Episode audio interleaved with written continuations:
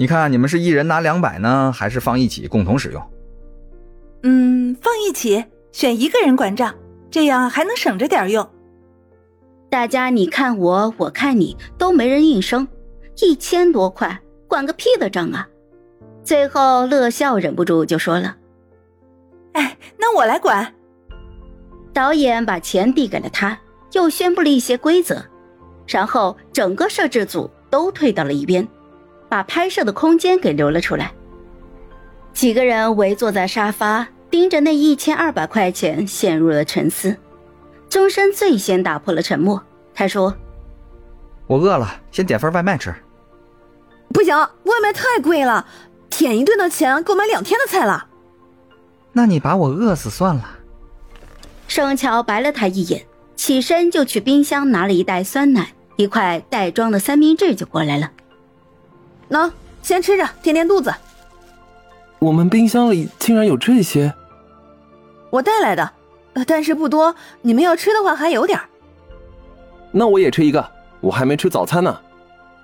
小乔姐姐，厨房里的酱油、醋、蚝油，还有那些袋装调料，都是你带来的吗？对啊，我还带了十个咸鸭蛋在冰箱里啊，谁要吃可以煮。姐妹，你是来郊游的吗？不过有了调料，也节省了一大笔的开销。乐笑说：“那我们以后就自己做饭。不过我只会番茄炒蛋。”嗯，我也是。另外三个男生沉默不说话了。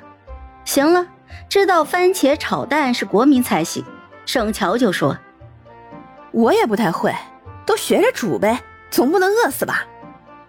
啊，也快到午饭时间了，先去买点菜，把午饭解决了。天气这么冷，周围又荒凉，鬼知道哪里有菜市场啊？那我去打扫厨房，等你们买回来就可以做了。行。冯伟，你帮着乐笑点顺便把公共活动区域也打扫了。小韩呢，你没事的话就清理一下外面的花坛。刚才进来的时候，我看见里面很多杂草枯叶的。收到。乔乔，我跟你一起去买菜。哎，等等，那我呢？你检查一下电视啊、冰箱啊、洗衣机这些家用电器能不能用，坏了的话呢，就提前找导演组报修，不然以后他们不管了。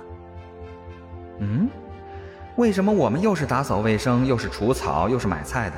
霍希只需要检查下根本不可能坏的电器，你这偏心偏的也太过分了吧？